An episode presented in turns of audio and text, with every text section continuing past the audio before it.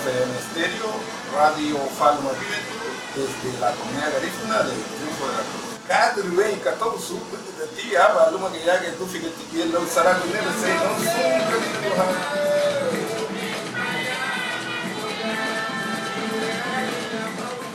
Radio Faluma Bimetu, auf Deutsch Radio Süße Kokosnuss, hat seinen Sitz in einem kleinen Steinhaus, vor dem Kinderspielen und Hühner auf die Erde picken. Neben dem Gebäude ragt ein Antennenmast etwa 10 Meter in die Höhe. Sechs Tage in der Woche versorgt der Sender die Bewohner des Karibikortes Triunfo de la Cruz mit Informationen, Musik und einer täglichen Jugendsendung. Gesendet wird auf Spanisch und Garifuna, der Sprache, mit der zumindest die Älteren im Ort noch aufgewachsen sind. Triunfo de la Cruz ist eine von über 40 Garifuna-Gemeinden an der Nordküste von Honduras. Die Garifuna leben dort seit über 200 Jahren. Ihre Sprache und Kultur entwickelte sich aus dem Zusammenleben von ehemaligen afrikanischen Sklaven und der indigenen Bevölkerung. In Honduras haben die Garifuna-Gemeinden den Status indigener Gruppen. Ihre Sprache und Musik zählt die UNESCO zum Weltkulturerbe der Menschheit. Radio Faluma Bimetu wurde in den 90er Jahren gegründet. Radiodirektor Alfredo Lopez erklärt, warum. Faluma Bimetu hasta ahora nace en 1995. Faluma Bimetu wurde 1995 aus der Notwendigkeit gegründet, den Landkonflikt der Gemeinde öffentlich zu machen und zu berichten, was mit dem Eigentum der Garifuna hier in Triunfo de la Cruz geschehen war.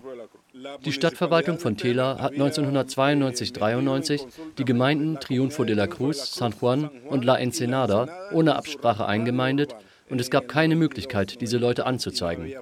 Es gab eine Art Nachrichtensperre, ähnlich wie während des Staatsstreiches. Als in Triunfo von der Stadtverwaltung Grundstücke verkauft werden, die als kollektives und unverkäufliches Gemeindeland gelten, protestiert die Garifuna-Organisation Ofrane. Sie sieht das Recht der indigenen Gruppe verletzt, über ihr eigenes Land zu bestimmen. Radio Faluma Bimetu informierte die Bevölkerung über die Landverkäufe und die Proteste dagegen, während die großen Massenmedien über die Landkonflikte nicht berichteten. Zunächst herrschte ein Klima der Angst, erinnert sich Alfredo López. In den 90er Jahren gab es viele Leute, die mir was erzählen wollten. Sie brachten mich in ihr Haus und haben sogar abgeschlossen, sodass man uns nicht sehen konnte. So groß war die Angst. Heute kommen die Leute einfach ins Radio und geben ihre Kommentare ab. Es hat sich wirklich etwas verändert. Seitdem es unser Radio gibt, fangen die Leute an, sich zu informieren. Sie interessieren sich dafür, was passiert.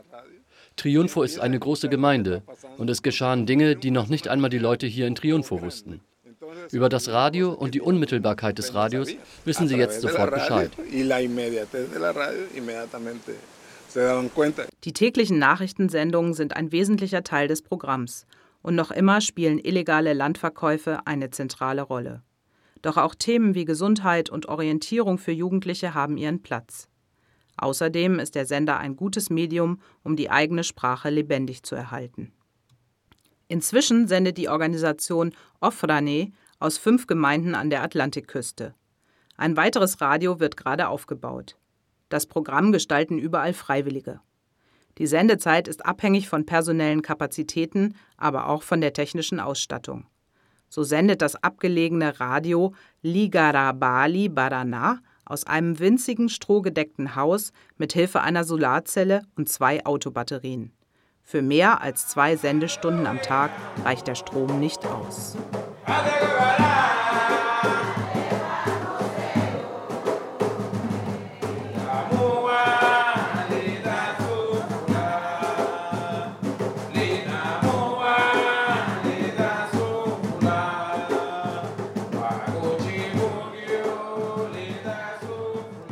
Mehr als ein Dutzend sogenannter Radios Comunitarias gibt es mittlerweile in Honduras.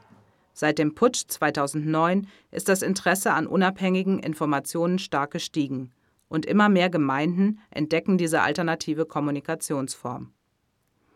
In El Progreso betreiben Jesuiten bereits seit 1956 das Radio Progreso, das während des Putschs eine wichtige Rolle spielte, weil es sich der Nachrichtensperre widersetzte. Regelmäßig versammeln sich Radiomacher und Radiomacherinnen aus dem ganzen Land im Ausbildungszentrum von Radio Progresso. Seminarleiter Gustavo Cardosa erklärt, warum sie andere Radios unterstützen. Wir stehen mit Radio Progresso und dem Ausbildungszentrum für einen kommunitären Journalismus. Das ist Journalismus, der sich mit den grundlegenden Notwendigkeiten der Gemeinden beschäftigt und diese Interessen selbst vertritt. Dafür bilden wir bei Radio Progresso zum Beispiel Hausfrauen, Bäuerinnen und Bauern aus. Denn sie sind es, die die Realität vor Ort leben. Basisradios werden von staatlicher Seite nicht unterstützt.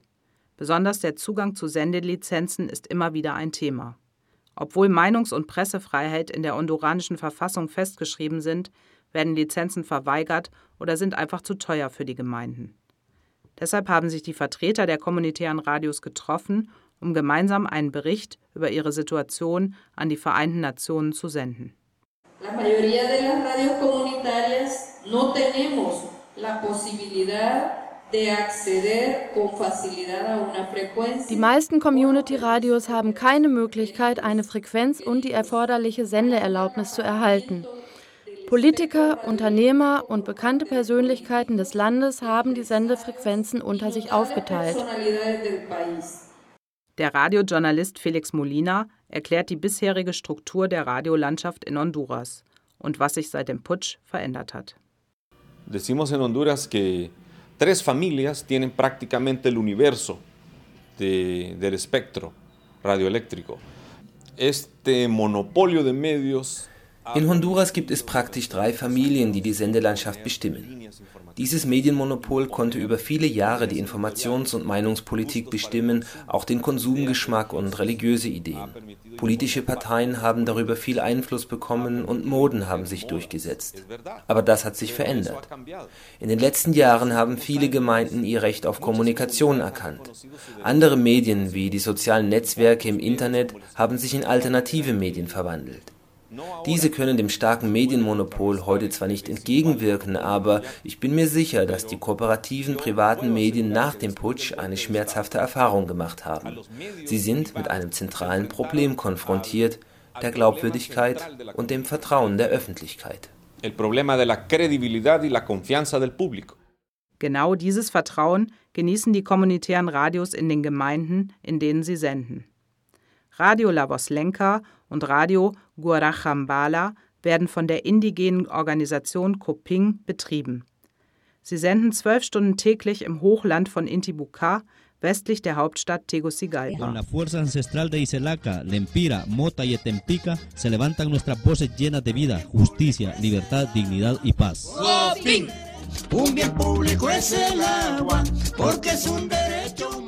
Seit einigen Monaten ist der Kampf gegen ein Staudammprojekt zum wichtigsten Thema in der Region geworden. Die indigene Bevölkerung hat dem Projekt nicht zugestimmt. Die beteiligten Firmen DESA und Sino Hydro haben entgegen dem Willen der Bevölkerung mit dem Bau begonnen. Seither verbreiten Militär und private Sicherheitsfirmen ein Klima der Angst. Bei einer Kundgebung erschoss ein Soldat einen Staudammgegner. Berichterstattung über das Projekt ist unerwünscht, wie Thomas Gomez vom Radio La Voslenka erzählt. Per Telefon wurde uns gedroht, dass Militär und Polizei uns die Sender wegnehmen. Es wurde gesagt, dass wir aufhören sollen, Blödsinn zu reden, und es gab Drohungen, das Radio zu zerstören. Auf Demonstrationen haben sie mir das Telefon weggenommen, mit dem ich gerade übertragen habe, und den Presseausweis. Als sie unseren Mitstreiter Thomas Garcia Dominguez auf der Kundgebung vor der Firma DESA ermordet haben, war ich gerade auf Sendung. Es kam jemand auf mich zu und sagte, hör auf zu senden oder ich werde dir ein paar Kugeln verpassen. Von der indigenen Bevölkerung erhält Thomas Gomez viel Bestätigung für sein Programm. Die benachbarten Gemeinden fühlen sich durch die Aufklärung im Radio ermutigt, ebenfalls gegen Staudammprojekte zu protestieren. Wenn wir fragen, warum protestiert ihr, warum versammelt ihr euch, dann bekommen wir die Antwort, weil wir im Radio La Voz Lenker hören, dass andere Gemeinden ihre Naturgüter verteidigen, dass sie gegen die Wasserkraftwerke sind und weil sie uns die Argumente dagegen liefern. Sowohl ehrenamtliche als auch professionelle Journalistinnen und Journalisten leben in Honduras gefährlich. Seit dem Putsch 2009 wurden über 30 Medienschaffende ermordet. Der überwiegende Teil der Morde ist straffrei geblieben. Auch vier Jahre nach dem Putsch erhalten kritische Journalistinnen und Journalisten weiterhin Drohungen oder werden Opfer von Attentaten. Einige von ihnen mussten aus Angst um ihr Leben Honduras verlassen. Doch viele Radiomacherinnen und Radiomacher in Honduras bleiben auch unter diesen Bedingungen weiter auf Sendung. Roxana Corrales von Radio La Voz de Zacate Grande lässt sich nicht abschrecken. Ich werde weitermachen, bis es nicht mehr geht. Ich habe im Moment keine Lust aufzuhören. Und ich hoffe auch, dass es weiter Organisationen gibt, die uns unterstützen.